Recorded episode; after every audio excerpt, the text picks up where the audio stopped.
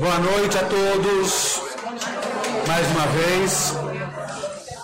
Mais uma vez, obrigado pelo ter vindo à Astrológica 2018. 19 encontro de astrologia que fazemos todos os anos aqui na já há 19 anos, por isso que é o 19, né? Certo? E já ficou uma, uma tradição, sábados, no fim do dia, né?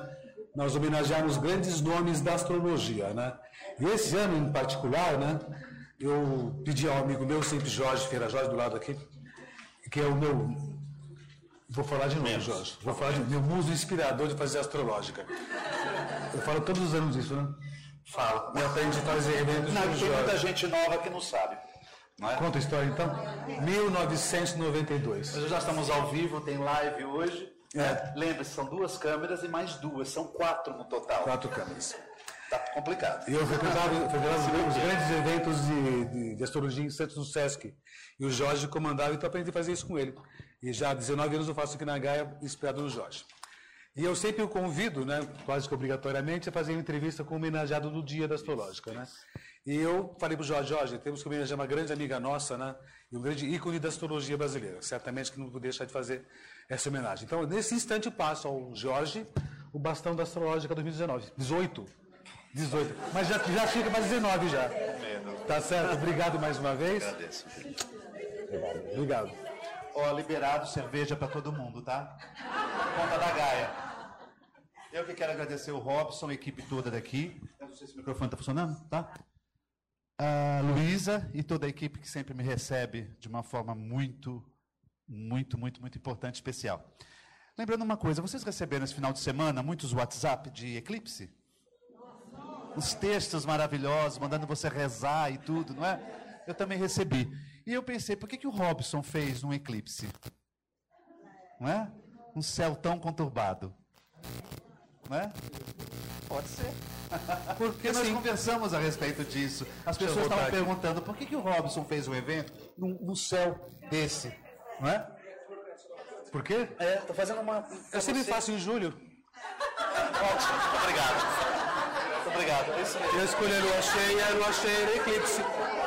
Adorei, adorei. Não é verdade? É isso que eu até, até aquela condição. Já, o eclipse, eu olhei no céu. Eu falei, poxa, que eclipse que eu posso Melhor fazer? coisa de uma lua cheia, Um não é? grande evento de astrologia, um grande evento Uma de astrologia na Terra e no céu. E como teve aquela condição de ter o Marte junto com a Lua, quadratura com Urano, então vamos botar para quebrar mesmo. Então desde ontem estamos reclamando do mundo, da Parabéns. vida, Urano em touro, o rei das eras, é Celso, o sistema funciona assim, e quebrar paradigmas, né? Então, já que é o tema, entremos no sistema. Tá certo. Parabéns. Muito obrigado. Júlio. Já fiz uma entrevista com ele. Quero agradecer também, porque todo ano eles me convidam para fazer uma entrevista aqui. Eu tenho um programa chamado Estrelando. E, infelizmente, esses últimos anos a gente tem perdido algumas pessoas importantes para a astrologia. Né? Eu dou muito valor, porque o tempo que eu comecei a astrologia, eu tinha material, já era escasso. Né? Era muito material que a gente tinha que fazer traduções, e nós não tínhamos traduções na época que eu comecei, um pouco tempo atrás. Depois tivemos um volume muito grande de material sendo publicado. Aí depois, hoje, atualmente, temos muito pouco material bom publicado em astrologia. Né? A gente vai na estante virtual, no sebo do livro. Lógico que tem muita bobagem também que foi traduzida ao longo desses anos. E alguns astrólogos fizeram parte, né? por exemplo, Valdir Bonadei, o Filo, e duas pessoas que eu entrevistei aqui, uma foi o Boris, perdemos também há pouco tempo, e o Zeferino, que eu entrevistei, perdemos também há pouquíssimo tempo. Né?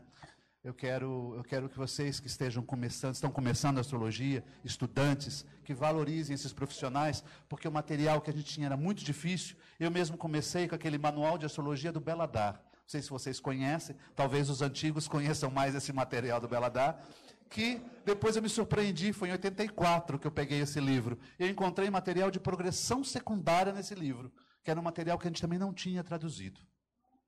Pois é, se você achar esse livro, é um livro bem antigo. E valorizem as escolas que você tem como formação e os profissionais que realmente pesquisam no mercado um material sério e importante. Daí entra a Celisa Beranger, que é uma grande pesquisadora tá, no mercado de tudo. Né? de tudo. E eu tenho, às vezes, uma certa dificuldade em fazer entrevistas com a Celisa, porque eu, na sexta-feira, eu venho e faço muitas entrevistas para o programa.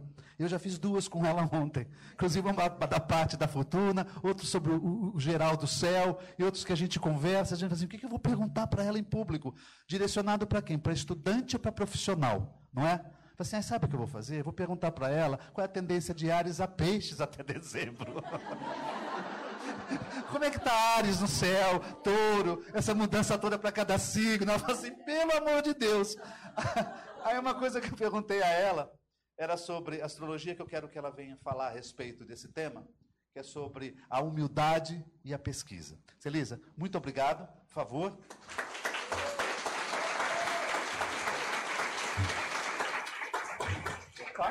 Por favor.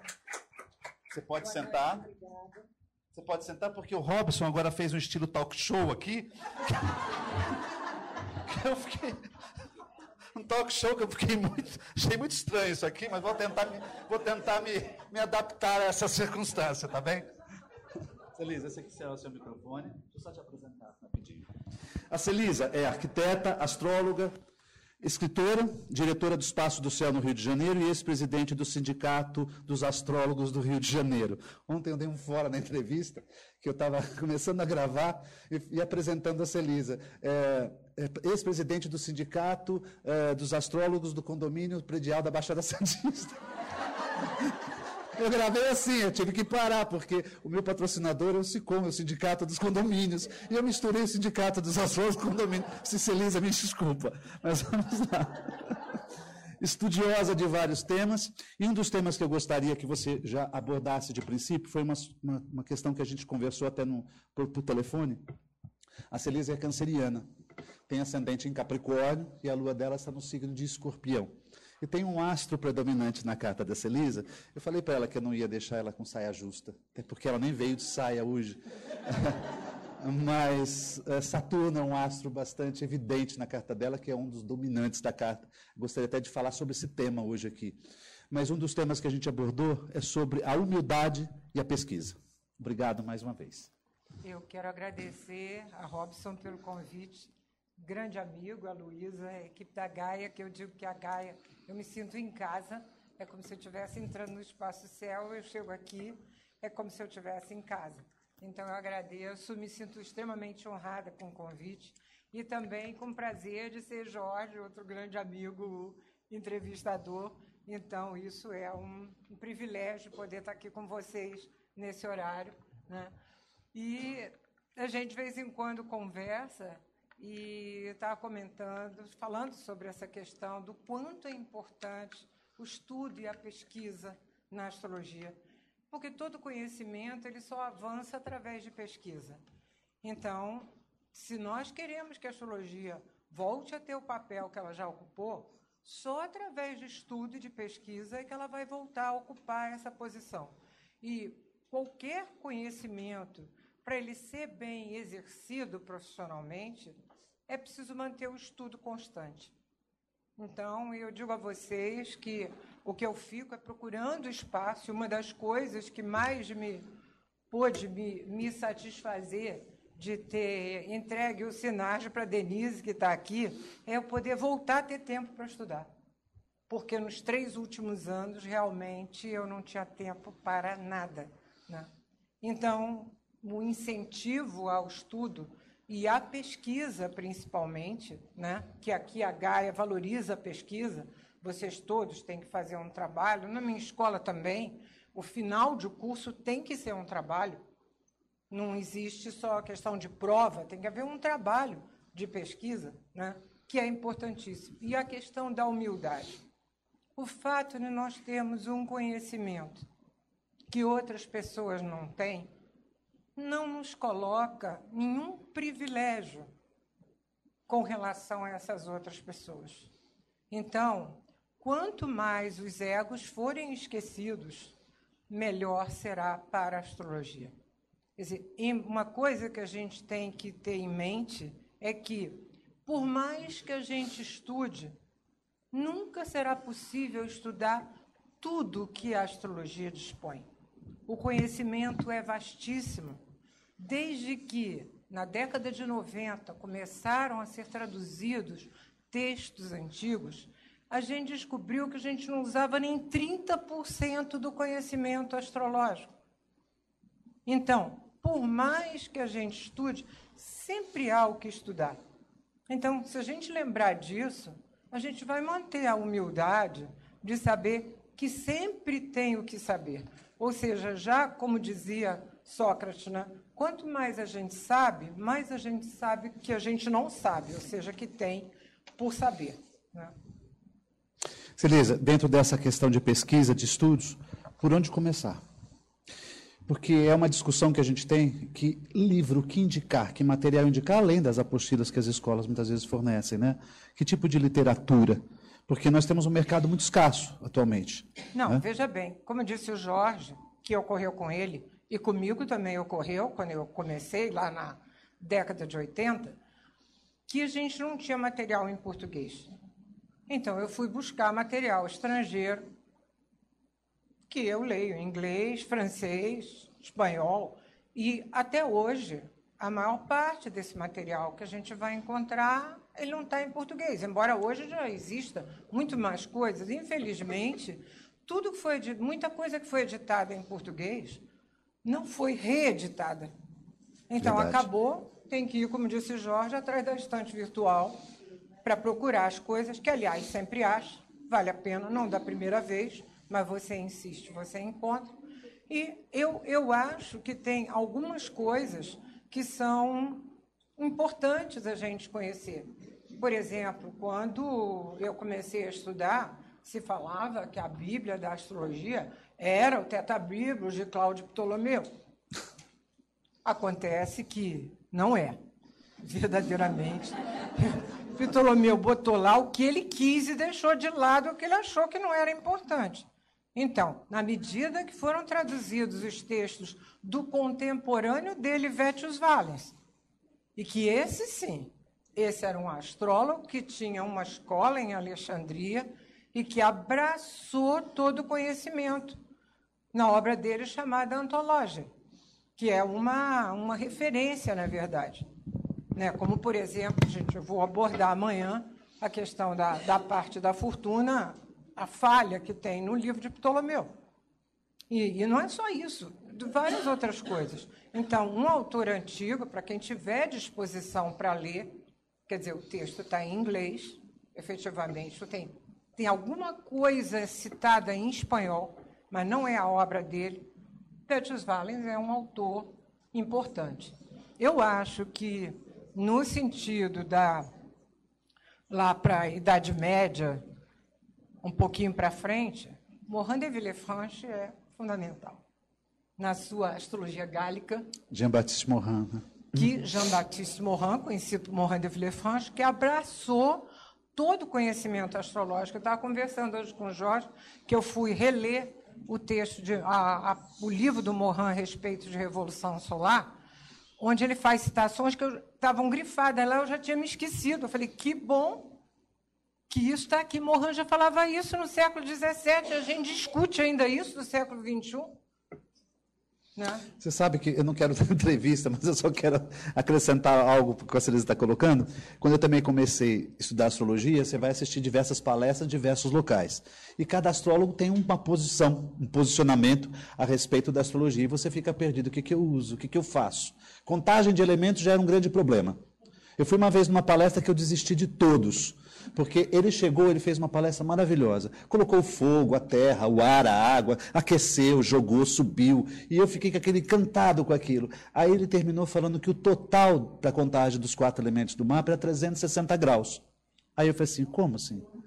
Aí ele dava uma contagem de 150 para o Sol, 20 para não sei quem, 10 para não sei Eu levantei e fui embora. Falei assim, não, eu vou agora aprender a contagem de elementos da minha maneira. E como ela falou do Mohan, eh, eu, eu aprendi também a astrologia a, a, a, decodificar, a interpretar, a entender, quando eu tive uh, o contato com as regras do Morin. Realmente, regras que não existiam regras, foi do livro, Sim, né? Porque não existiam ele cria regras. a teoria das determinações. Foi. Isso aí. Exatamente para dar uma ordem na interpretação. Né? É claro que Morin queria que a astrologia fosse aceita como ciência, como um conhecimento né? E que seguindo o método de Descartes, que o que ele queria, na verdade, era isso. Então, ele dá uma organizada na história, mas você vê o seguinte: a teoria das determinações é um dos 26 livros da astrologia gálica. Ah, é. Então, ele abordou tudo, na verdade. Aí vocês vão dizer: o que, que tem de Mohan? Eu vou falar assim: ó, tem um resumo em português no livro do André Barbot, Tratado Prático de Astrologia, e tem o CBA do Gregório, né? Quer dizer, que não sei se você ainda está editando. Pois é, é importante, porque eu sei que você dá na Gaia, Robson inclui na, na, no currículo, eu incluo no meu currículo também, mas não são todas as escolas de astrologia que incluem. Infelizmente, tem escolas que desconsideram completamente, eu acho isso é, praticamente impossível. Que eu digo assim, existe algum outro método organizado? Por incrível que pareça, Fernando Pessoa queria fazer um. Começou. Verdade. Tem lá o índice do livro dele para fazer um outro método, mas não fez. Então é o que a gente tem. É claro que a gente atualiza. Nós estamos no século XXI, aí não pode fazer uma leitura do século XVII. Mas tudo que está ali ainda é utilizável. Você citou o livro Tratado do, de Astrologia do Barbot é, como até uma indicação de um livro básico, né?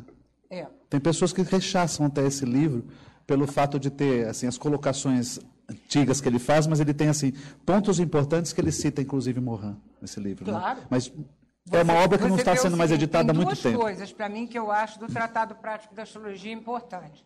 Não só ele cita Morin, como ele faz questão de ressaltar é, as quatro qualidades primitivas, que o Gregório tem dois livros, o primeiro bem antigo e um bem recente, excelente, né? Astrologia Dinâmica.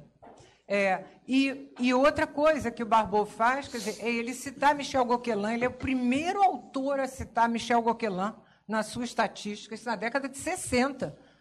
Quer dizer, Gauquelin começou a estatística na década de 50, Barbot já cita ali então, e ele faz, eu digo assim, não quero nem saber dos mapas que ele apresenta, de reis, de é. príncipes, é. não é por aí, mas são aqueles princípios básicos, elementares para você começar. Então, que infelizmente, diria assim, eu estava conversando com o Jorge outro, qual é o outro manual que a gente tem em português que fale das qualidades primitivas? Não tem. Não tem. Não tem. E eu acho elas fundamentais. Não é para signo só, não, para planeta. Então, eu acho isso uma coisa básica. Né? Então, eu digo assim: tem um livro que a gente estava até comentando hoje, de um casal português que a gente conhece pessoalmente, que é excelente, chama-se O Tratado das Esferas. Está esgotado. É excelente o livro foi editado pela AFA, está em inglês. Embora eles sejam, Luiz Ribeiro e Helena Velar, embora eles sejam astrólogos uh, ditos tradicionais, que eu acho muito engraçado o pessoal se falar em tradicional, porque não usa Urano, Netuno e Plutão. É. Mas tudo bem. Mas o livro contém, tem esses princípios básicos, fundamentais, que a gente não encontra em outros manuais em português. Mas eu acho mais difícil conseguir esse livro até porque ele está esgotado, do que a não ser que seja pela AFA. Vocês veem que o livro foi considerado tão importante que a American Federation of Astrologers publicou em inglês. Né? Então, pelo menos a gente ainda tem aqui o do André Barbot e complementa com o livro do Gregório, com certeza. Né? Celisa, você participou do congressos na Argentina, Colômbia, Espanha, México, Peru, Portugal, Uruguai. Em qual desses lugares você acha que a astrologia é mais utilizada e praticada? Olha, é, a astrologia é pouco utilizada no Peru, é mais fraco. Na Colômbia foi uma surpresa para mim, ó, fraco. Agora, eu encontrei também uma, uma, sem dúvida, a Argentina é onde a gente tem um nível de astrologia equiparado com o nosso. Porque tem escolas antigas, como é o Caba, que tem cinquenta e tantos anos, né, de uma escola de linha, não, vou dizer tradicional, mas de linha que usa a astrologia clássica, que vem das bases da astrologia. Né? E, de alguma forma, tem também outras escolas, tem escola com linha psicológica, mas onde eu vejo, modéstia à parte, eu posso dizer a vocês, o Brasil tem uma muito boa astrologia. Então, nós somos respeitados pelo que nós fazemos. Nós temos uma astrologia desenvolvida, estudada com escolas. Esses lugares, por exemplo, que eu estou dizendo a vocês, ó, Peru, Colômbia, México tem agora, mas isso é de 10 anos para cá, não tem escolas. A Espanha, atualmente, praticamente não tem escolas. Verdade. Então, eu acho que a Argentina, é claro, dentro, eu estou falando do ibero-americano, né? dentro dessa linha ibero-americana, o Brasil está muito bem posicionado e depois a Argentina. Só eu fiz essa pergunta justamente porque eu queria escutar isso dela. O Brasil está muito bem posicionado, não, né? Não tenha dúvida. Se não tivesse, eu não ia fazer essa pergunta, com certeza. É que eu já sabia a resposta. Uma questão. É, houve uma, uma, uma repercussão muito bacana na entrevista que eu fiz com você sobre, acho que foi dois anos atrás, eu já não lembro o tempo, sobre a grande mutação 2020 né, dos aspectos que nós teremos, que é, é, é, um dos marcos que a gente hoje vem, vem falando. A conjunção de Saturno-Plutão, depois o encontro de Júpiter, Saturno-Plutão, depois Marte, mas já iniciando em dezembro, com Estélio em Capricórnio, eclipse, aí vai. Né? Dezembro de 2019 já começa tudo isso. Enfim, dentro desse, nós vamos falar sobre esse teor também nesta, é, é, aqui, vamos voltar a esse assunto, porque a entrevista de ontem para o programa foi a respeito também disto. Mas está existindo uma discussão mundial sobre previsão e astrologia. É. é verdade. E o, o, pessoal que teve, eu não sei se a Ana Gonzalez está aí, que ela até colocou um texto sobre essa, essa questão da discussão do fazer previsão, não fazer previsão. Isso ocorre também na Espanha, isso já vem ocorrendo há alguns anos na França, quando o André Barbot deixou a Sociedade de Astrologia porque há uma linha que se coloca contra a astrologia fazer previsão. Então, a astrologia nasceu previsiva, coletiva. Não era para o homem. Podia ser, quando muito, para o rei. Mas para a agricultura, para o clima, para a guerra, para a epidemia. Então, eu acho que negar a previsão na astrologia é negar a astrologia. A gente tem que lembrar que nós tivemos ah, mais ou menos um milênio e meio de uma astrologia coletiva. E a astrologia individual só vai começar no século IV a.C. Agora, como olhar a previsão? Isso sim. Eu acho que, sem dúvida, isso deve ser discutido pelos astrólogos. Eu tive uma experiência muito ruim em 2003, quando eu estava fazendo, mudando o estatuto do sindicato, do Sinarja, em que a gente colocou no código de ética que deveria ser proibido prever morte, deveria ser proibido determinar fatos. E eu tive uma revolta por parte de um grupo de associados que não admitiu que isso fosse colocado no estatuto. Então, nós encontramos uma maneira de, de colocar isso sem ser explícito. Então, eu, particularmente, sou contra o determinismo na astrologia. Eu acho que a astrologia ela indica contextos, mas não o fato especial. É, saiu até um texto da, no boletim da CNA, do Robert Rand, excelente a respeito disso. É um texto antigo, mas que está super atualizado, que é exatamente onde ele diz o símbolo é muito extenso. É impossível você abarcar todas as possibilidades.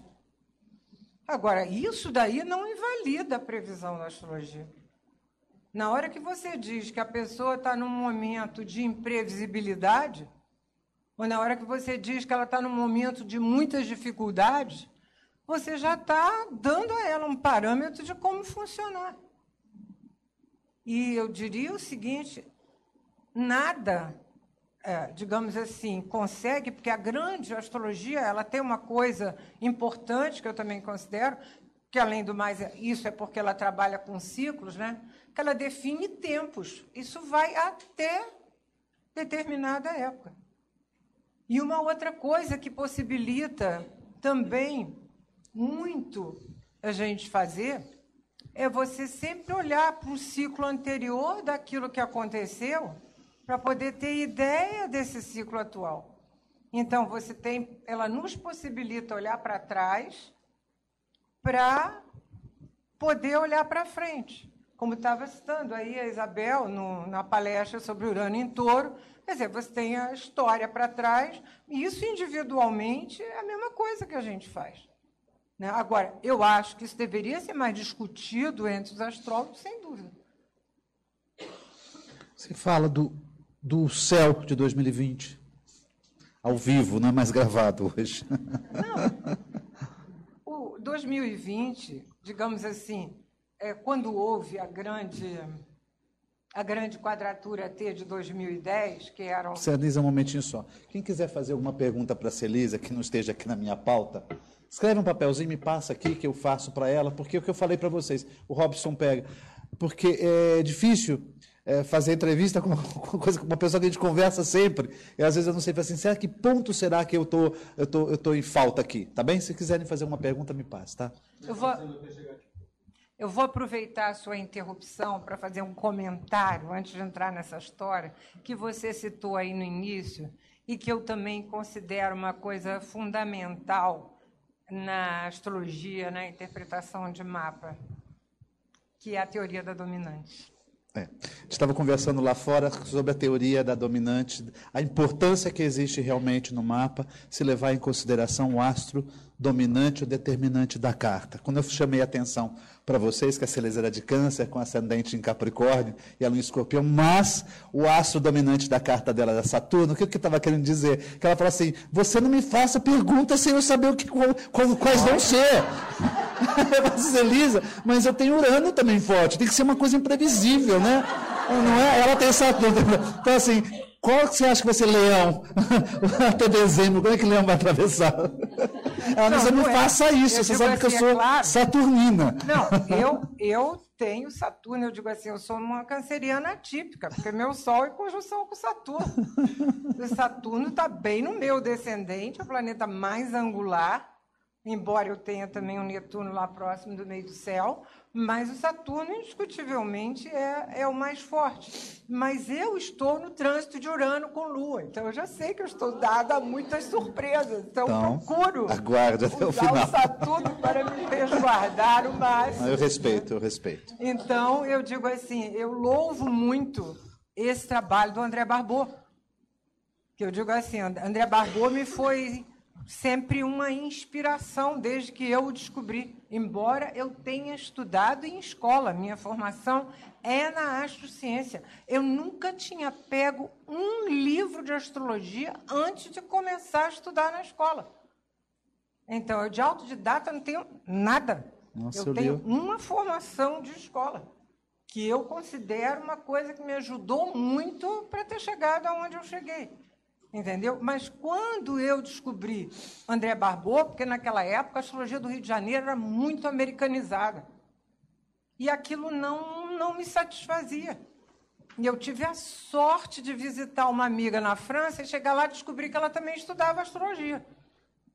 E aí ela me mostra, me apresenta os livros de André Barbô. E eu fiquei encantada. E comecei a ler os livros e comecei a comentar com minhas colegas de estudo. Foi assim que eu acabei sendo professora das ciências. Eu comecei a falar um monte de coisa que a gente não aprendia. E então foi isso que me levou depois a também traduzir dois livros de André Barbô, fazer contato pessoal com ele e traduzir dois livros né? Um que o próprio Barbô considera como o melhor livro dele de astrologia individual, que é o Universo Astrológico dos Quatro Elementos. Né? Então, eu queria fazer esse comentário. Não, não tem, eu só vou falar, eu comecei pelo horóscopo de jornal mesmo. Sim, pois é. Eu, não foi, eu não fui tão sofisticado nada. assim. Né? O dela foi chique. Mais. Eu comecei Minha com... irmã me deu um mapa de presente no começo da década de 80. Eu achei uma droga. Eu fui fazer o mapa com uma pessoa conhecida, Clóvis, que eu não vou falar o nome, do Rio de Janeiro, mas eu achei uma droga aquilo ali. Falei, esse negócio é uma porcaria. Pois eu conto para vocês. Para nada. Falei que ia ter surpresa hoje. Você não sabe, você não sabe. Isso eu não contei para ninguém. Posso adivinhar, eu não sei. Entendeu? É, então... Você falou André Barbô, eu tenho interpretações do André Barbô feitas é, impressas que ele tinha ali na Champs-Élysées, tinha um, um, local que eles imprimiam. Uma, programa de computador, de computador para André Barbô. feito, o texto é, era do André Barbô. Eu tenho até hoje o texto interpretado dele. Eu também tenho. Eu entrei lá na casa, aqui, André Barbô, aqui, né? Ficou tão bacana. É, Uma das ver. questões que ela está falando do Barbô, eh, em 2016 ela me convidou para participar do evento lá no, no Sinage, e o tema justamente era livre-arbítrio e destino, destino, destino livre-arbítrio, livre né? É, determine uma escolha, uma coisa assim. E eu falei assim, que vou falar sobre o quê? Porque quando a gente vai, vai, preparar uma palestra, a gente tem que dar um final, uma conclusão. Assim, não serei eu. Depois de tantos filósofos, astrólogos, na humanidade terem discutido esse assunto, né? Eu vou, vou ter que dar uma conclusão desse tema? Não tem porquê. Eu me lembrei assim, gente, eu tenho um livro que eu li chamado Da Psicanálise e a Astrologia. Espetáculo. Você, não existe mais esse livro. A editora Quarupi. Procurem. A editora Quarupi, quando estava fechando, ela ligou para a gente lá na escola, acho que era do Rio Grande do Sul.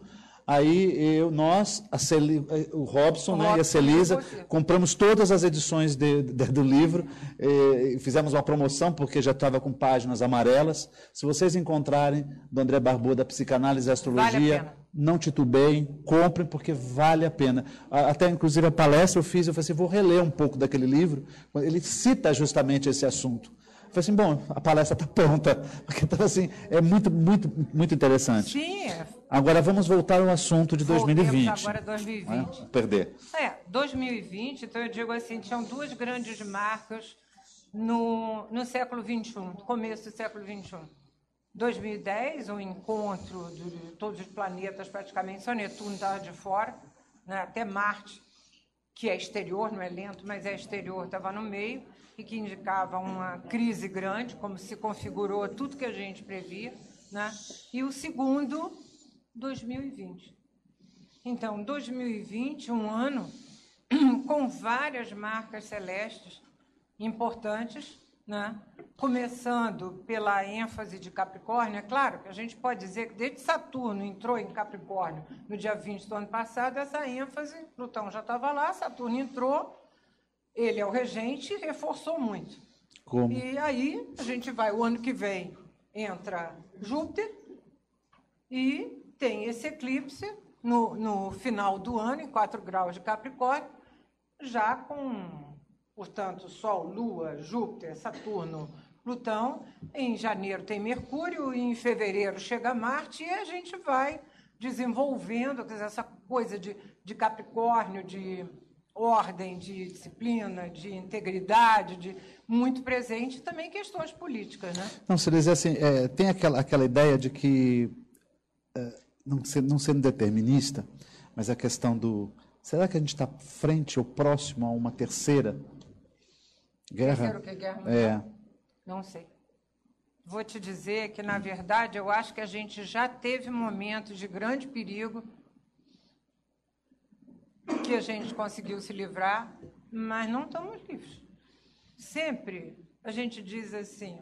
Eu me lembro que teve uma quadratura T muito difícil aí de foi Júpiter, porque nós tivemos a, a oposição de Saturno e Plutão, você até citou na entrevista, né? Sim, não, a oposição, a oposição de Saturno e Plutão, isso foi do atentado das, torre, gêmeas, das Torres Gêmeas. Do atentado das Torres Gêmeas. Isso. Entendeu? Quer dizer, na metade do ciclo que começou em 82. Mas a gente teve uma quadratura T muito perigosa e que estava na bica dos Estados Unidos atacar o Irã. E aí, Barack Obama disse o seguinte: o Congresso vai decidir. Tudo pronto, armada pronta, tudo pronto. Então, isso é a questão da astrologia. Depende de como os homens, os nossos líderes, vão lidar com aquelas situações. O ano passado, a gente teve também momentos de grande perigo, porque, embora não tenha mais formado a quadratura T exata, mas foi aquela coisa que a gente chama de Júpiter em oposição a Urano, trasladou a luz de Urano para Plutão. Então, se formou a quadratura T, Júpiter, Urano, Plutão. Tanto que a gente teve vários atentados, teve várias situações problemáticas, os perigos da Coreia do Norte. Aqui foi um grande perigo que a gente passou. Dois doidos, podendo apertar o botão, a gente está no meio, tem que rezar para não acontecer, porque você não sabe o que vai ocorrer. Então, realmente, não, não sei, mas eu, vocês sabem que houve uma grande questão, a astrologia mundial mudou em função do erro da maior parte dos astrólogos que previu que não haveria Segunda Guerra. A partir dali aconteceu e agora todo mundo, a maioria errou. O que, que a gente fez de errado? Aí é que Barbot vem com o desenvolvimento dos ciclos planetários. Queria que você falasse sobre isso. Ela citou um tema bastante interessante, que é o, baixo, o ciclo que a gente está vivendo mais baixo, né? Que chega Sim, em 2020. a gente está indo, eu digo, a gente está ladeira abaixo no índice cíclico. É. Desde 2015, Não, o que é interessante, é, até, até vou acrescentar com um outro assunto que a gente até tinha conversado. Eu não sei se vocês já assistiram, hoje só no YouTube que a gente encontra, é Data Limite 2019. É um documentário do Chico Xavier. Eu achei muito interessante aquilo. Nada astrológico, nada astrológico. Mas é uma entrevista que ele fez no Pinga Fogo, 1970 e pouco, né? e que eles reproduziram e fizeram um documentário. Ele cita 2019. Achei interessante, não por 2019, mas depois a gente está chegando próximo a 2020 e o ciclo do, do, do, do, do mundo aí está nesse ciclo de ladeira abaixo que ela está falando, e essas mudanças que ele também fala que vai ocorrer no, no país em 2019. Achei interessante esse, essa, essa, essa união quase da, da situação. É, porque eu quero só explicar para vocês rapidamente que esse ciclo ele é calculado em função da distância entre os planetas.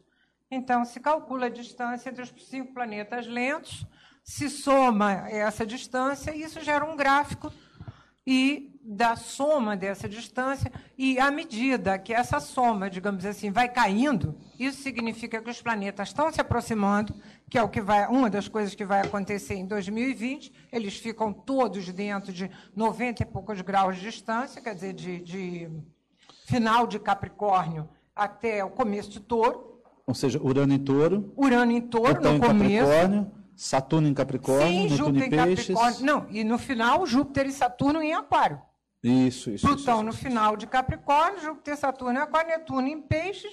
Aquilo ali fica numa faixa muito pequena. Mas você fala, o, o, o Barbo cita isso, e você também cita na entrevista, que a gente, aí depois a gente vai para um ciclo de ascensão. é Sim, isso? aí o que, que acontece? Isso eu gostei. Depois, essa história, sem dúvida, vocês veem, vai, porque o, o índice cíclico, ele tem primeiro esse cálculo e depois o, o Barbot cria o que ele chama o ritmo do índice cíclico. Então, por exemplo, se esse índice cíclico caiu 180, caiu 200, caiu, começa a cair 80, começa a cair 20, quer dizer, aí ele, aquele ritmo já começa a subir. Ele já parou de cair e começa a subir. Então, a partir daí, essa linha, a descida é muito forte onde a gente está, mas a partir de 2021, que ele começa a subir, a subida também é muito forte. Até 2026, por exemplo. Então, quer dizer, a gente tem uma, uma grande descida, é a mais forte do século. Não tem no século nenhuma outra descida como essa que a gente está vivenciando agora. E depois a gente vai ter a maior subida do século. Então, eu digo assim: o que a gente chama realmente de, de grande mutação, que ocorre no final do ano, é, embora a tríplice conjunção de Júpiter, Saturno e Plutão seja importantíssima, toda, todo encontro de três planetas lentos é relevante. Só citando para vocês o penúltimo de 1989, Júpiter, oh, perdão, Saturno, Urano e Netuno. Capricórnio, Desmantela né? Rússia, em Capricórnio, desmantela a Rússia. Nossa. A, a união da a quebra do muro de Berlim, união das E Alemanhas. a geração então, que nasceu nessa época, Exatamente. que a gente acaba atendendo hoje. Sim, exatamente. Entendeu? Que é a geração. Na época a gente dava tá palestra sobre eles. É, Hoje a gente já tem essa molecada exatamente. que nasceu naquela época. E depois, o outro encontro, depois disso, um bem melhor, verdadeiramente, foi Júpiter com Urano e Netuno, de 97 para 98, que foi a grande, o grande progresso da humanidade em termos de tecnologia, em termos de avanço. Então, na verdade, esse encontro é sempre importante. É claro que o encontro de Júpiter com Urano e Netuno foi melhor do que o encontro de Júpiter com Saturno e Plutão. A gente não pode deixar de dizer. Digamos assim, pode ser que uma situação recessiva chegue ao pior de tudo. Ali naquela época, vão ser tomadas medidas para acabar com isso. E para tomar, as medidas às vezes são mais duras. Mas, de qualquer maneira, vai ser um começo de um, um novo ciclo que seguramente será melhor.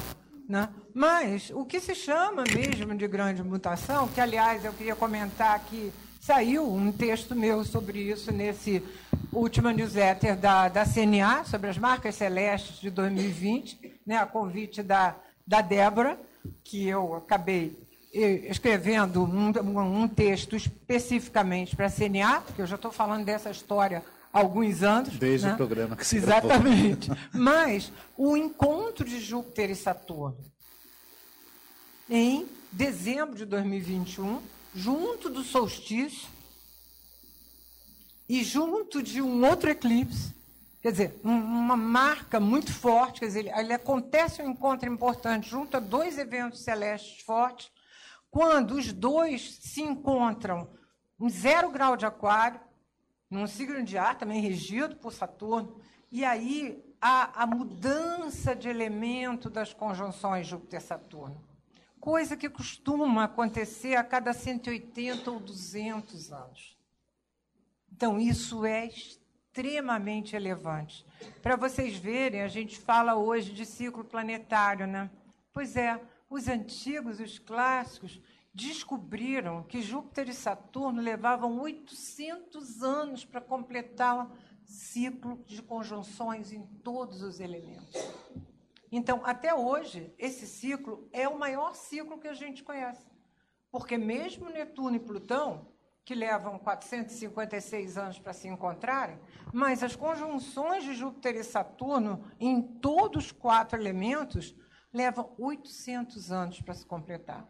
Então, a gente encerrar uma etapa do elemento terra, materialista, político, busca de conquista, conquista de um país conquistar o outro, de avançar em cima da terra do outro. Né? É claro que você vai dizer assim, sim, nesse ciclo houve a Revolução Industrial, ah, vamos ver, também se desenvolveu a democracia. Então, claro que sempre tem coisas boas, mas essa coisa materialista que eu acho que chegou assim, estamos chegando ao máximo do que podemos chegar, mudar para uma questão muito mais, digamos assim, humanitária, além do mais aquário, um princípio de cooperação coletiva. O que fazemos nós pela humanidade, cada um de nós? Fazemos parte de uma humanidade.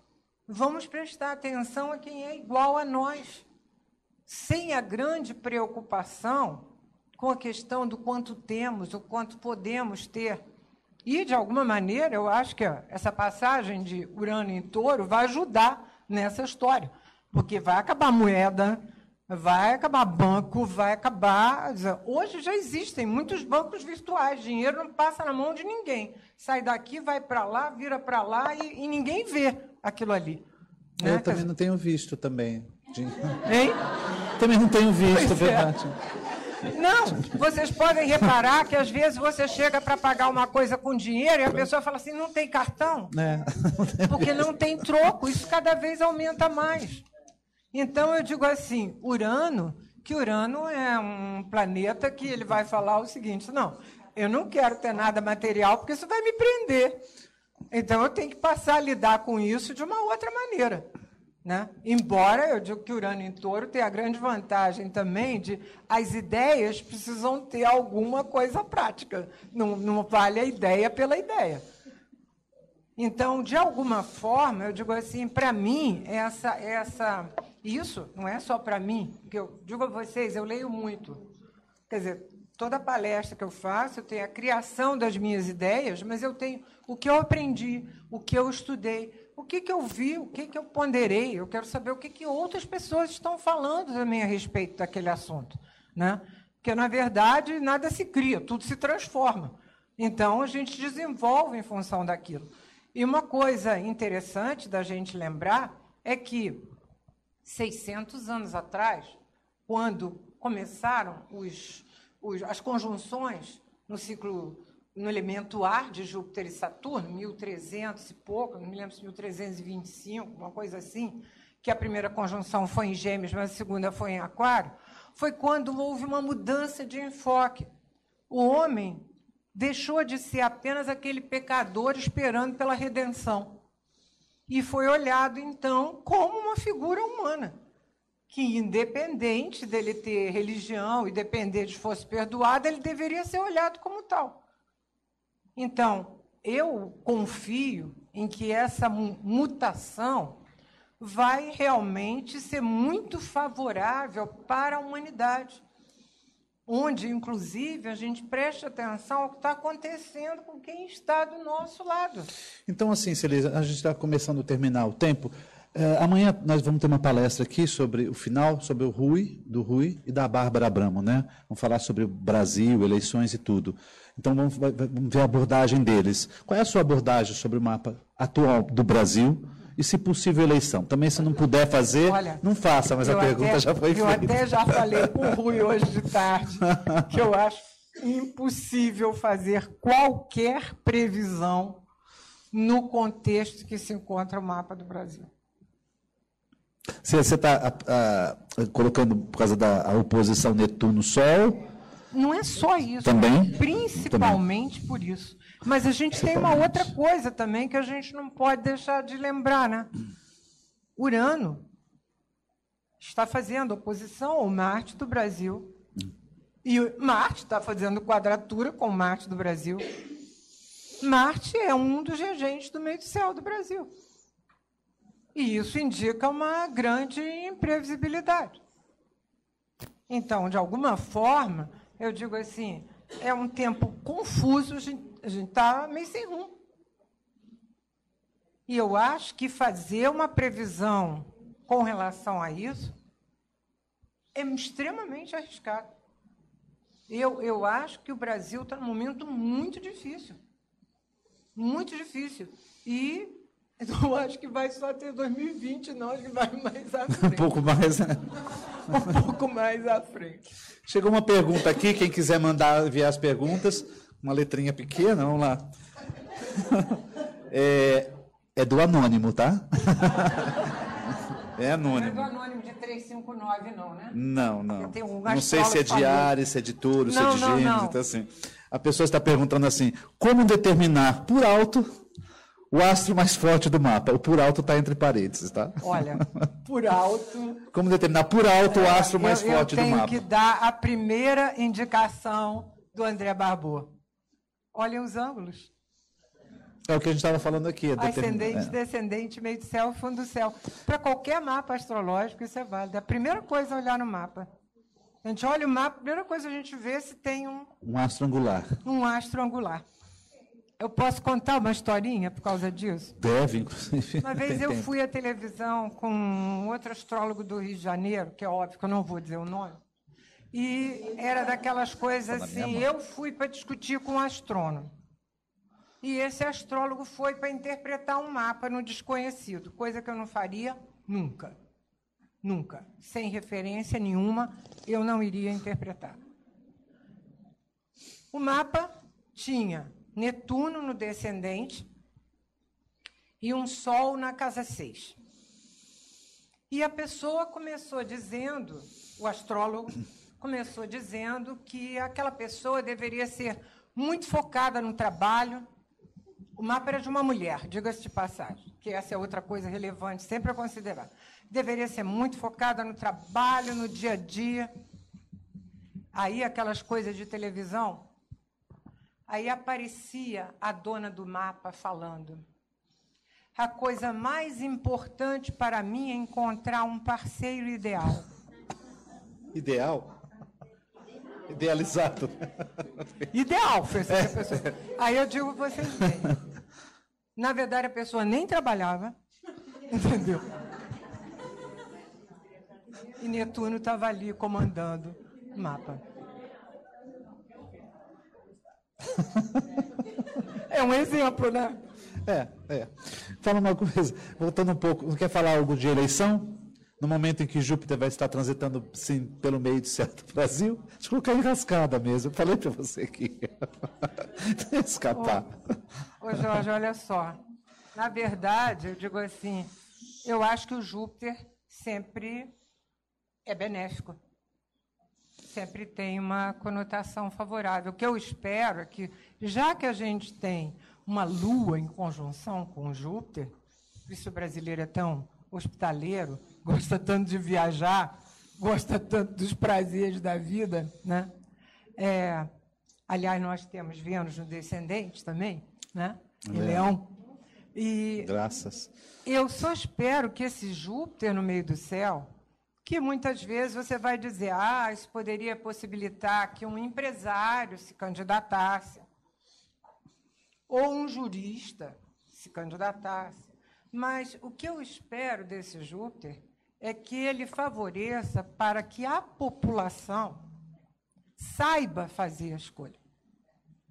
Porque depende de nós, na verdade. Então, eu acho que, é, na verdade, se não me engano, na, pelo menos na segunda, o Júpiter já passou do meio do céu. Mas que ele possa ajudar num momento de uma, pelo menos, uma perspectiva melhor. Agora, lamento dizer que Júpiter não ganha de Netuno e nem ganha de Urano. Lamento. Celisa, você é advogado do diabo agora? Porque, assim, você deu uma resposta para uma pergunta, mas eu vou um pouco mais além. A gente fala de astro, qual o astro mais forte, mais potente do mapa, quando a gente tem um astro angular mas existem pessoas que não têm um aço ah, angular. Não, claro. É, de, agora eu quero voltar. De que forma você vê ou avalia o aço mais forte do mapa quando não existe angularidade? Não, mas isso faz parte da teoria da dominante. A teoria da dominante não é só o ângulo, ela começa pelos ângulos. Vamos dar o um exemplo: a pessoa tem um stellium no mapa. O planeta dispositor desse stellium é importantíssimo, mesmo que, mesmo que ele não esteja dentro Expositor do Expositor ou se tiver o domicílio, o domiciliar, não, se ele estiver se domiciliado? Se ele estiver domiciliado, mais forte ainda. Mas mesmo que ele não esteja. Entendi. Agora, eu quero dizer para vocês uma coisa que não faz parte da teoria da dominante de Barbot, mas é a teoria da dominante do Alexander Rupert, e que também é muito importante, Rupert dá grande valor aos padrões planetários do Mark Edmund Jones, que foi a primeira forma de encontrar uma visão geral do mapa. Jones é um americano pouco conhecido no Brasil, que tem 40 livros de astrologia e que tem trabalhos maravilhosos. Esse dos padrões planetários é, é um deles, na verdade. E, embora ele diga que sempre há padrões que têm um planeta em destaque o que conduz a locomotiva, por exemplo, mas ele dá grande destaque ao planeta Alça de Balde. Em especial, quando esse alça, tudo está concentrado em no máximo 180 graus e tem um que está solto mais de 70. Em especial, quando esse planeta alça de balde está isolado por hemisfério. Então, ele é outro tipo de dominante. Barbot não aceita os padrões planetários, mas essa é aquela rixa de francês com americano. Mas a gente fica numa situação difícil. Não, mas não importa, ele pode A gente aceitar, fica numa situação difícil. Eu digo né? assim, a astrologia você tem que constatar. Você coloca aquilo na. Essa é que é a pesquisa, você põe na prática e vê que aquilo ali funciona. E uma outra coisa, por isso é que o Barbot diz o seguinte: quando a pessoa tem um planeta dominante, mas isso é o menos comum. mais comum você encontrar é o que ele chama de um sistema constelado, ou seja, tem várias coisas que são importantes. Como que, dentre essas várias coisas que são importantes, a gente destaca o que é mais importante? O que tiver reforço, o que tiver apoios. Ou seja, que outras coisas falem disso. Por exemplo, um planeta que está ligado aos dois luminares por aspecto, ao Sol e à Lua. Ele já tem uma força no mapa. Ligado ao mesmo tempo. Ao mesmo tempo com Sol e Lua. Quer dizer, então, são várias. Uma Eu conjunção de Sol-Júpiter, trígono-Lua, por exemplo. Sim, Tá. seguramente. E agora vou dizer para vocês uma coisinha, que essa é a minha colaboração dentro da dominante, que seria uma coisa que eu vou falar amanhã, graças a Vétios Valens, é que a parte da fortuna como, funciona como um ascendente. O planeta em conjunção com a parte da fortuna pode ser o dominante. É uma celeuma amanhã, viu? Eu já fiz essa entrevista com ela ontem e assim, você, opa, né? Você disse, vamos devagar. É muita informação. Aí é, você se pega dando aula, lecionando há muitos anos, estudando muitos anos, e aí vai aparecendo diversas informações. Tudo bem, quando você está frente a um cliente, eu parto da onde? Não é assim? Quando eu vou colocar uma previsão, eu parto da onde? De qual? Do trânsito, da secundária, da revolução, do proluna, do fatum, não é assim? do, do progredido, aí cada vez vem mais informações. A gente também tem que repensar muito nisso. Né? Eu, eu, eu, eu gosto de. Bom, não sou eu que estou sendo entrevistado. Bom. Tem outra pergunta aqui. Desculpa. Outro anônimo, tá? Ou anônima. Vamos lá. Não sei qual é o signo, inclusive. A mim não importa o signo, se me disser a dominante, eu estou mais interessado. Vamos lá. Também não tem, Celisa.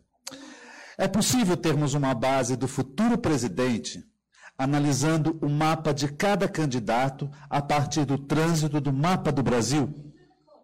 Não. Olha só. Pergunta, refaço? Primeira coisa, você ter os dados corretos dos candidatos é dificílimo. É, fã-clube é ótimo. Fã-clube, eu adoro fã-clube. Sim.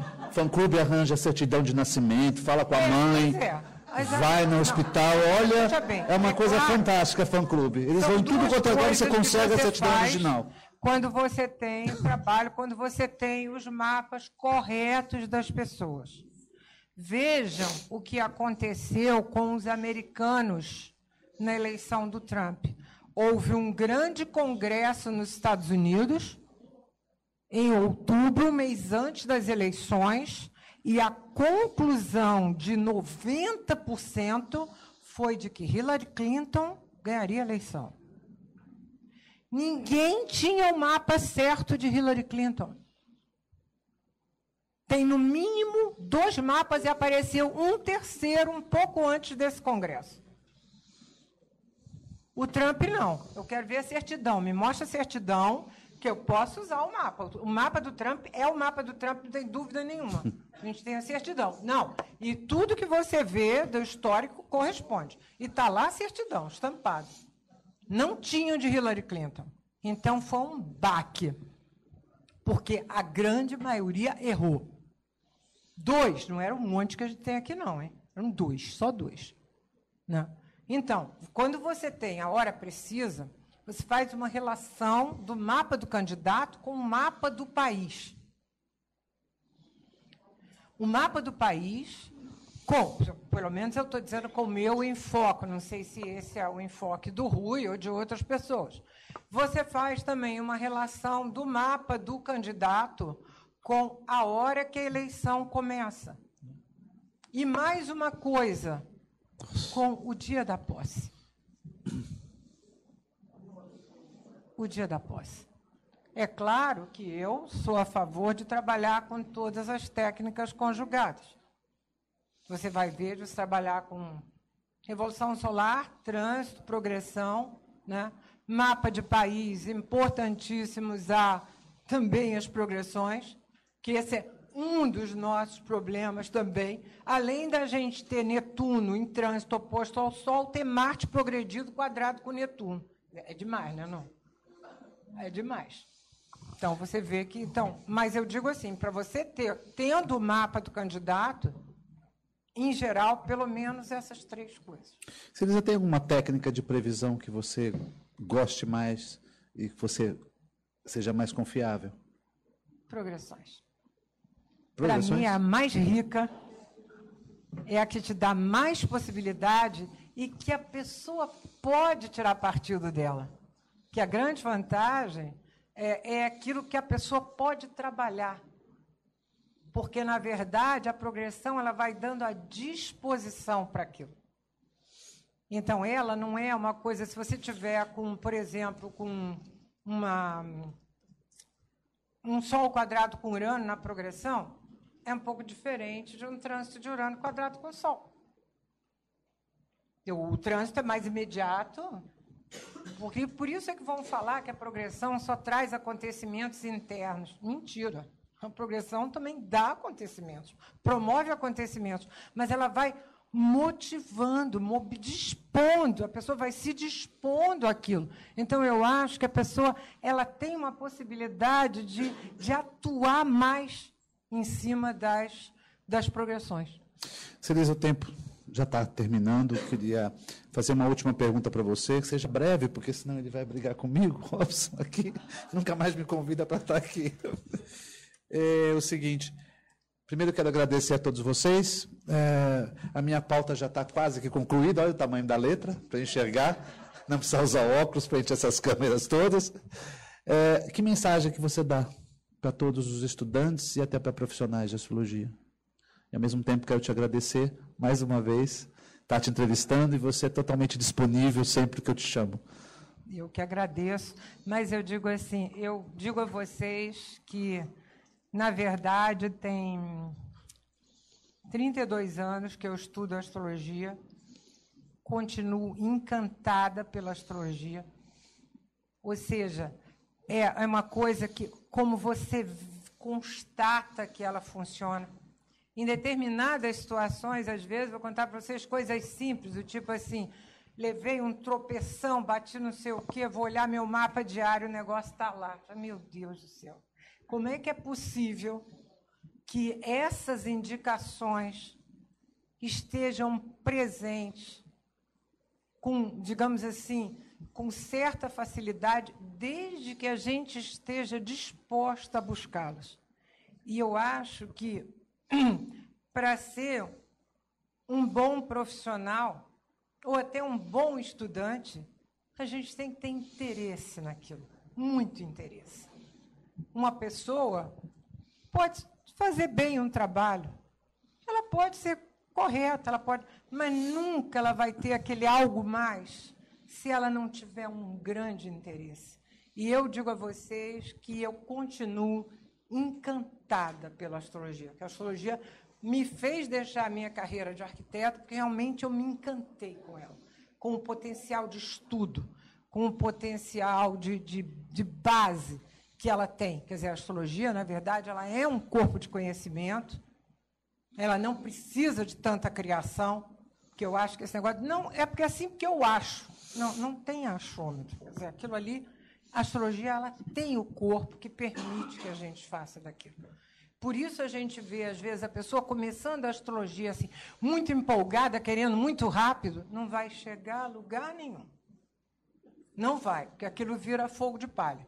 Agora, à medida que você vai se encantando, à medida que você vai se empolgando, cada vez você vai se entranhando mais e podendo fazer e utilizar melhor o conhecimento. E continuar gostando depois que você está não, dentro, mas é né? Dizendo, continuar não, com tesão. Ter o elan é nunca. É um tesão que dá. Tem que ter tesão por aquilo. Eu digo, eu continuo assim. Por isso eu gosto de estudar, por isso eu gosto de pesquisar, eu gosto de descobrir. E me encanta quando você descobre mais alguma coisa. Né? Então, isso é que eu queria passar para vocês, que eu acho que a astrologia, a gente tem que ter um pouco de paixão por ela. Mas não é aquela paixão dramática, né? não, é aquela paixão constante, aquela paixão que está sempre sendo alimentada. Adoro entrevistar pessoas que fluem não é? e que estão sempre abertas para isso. Obrigado, Celise. Adoro.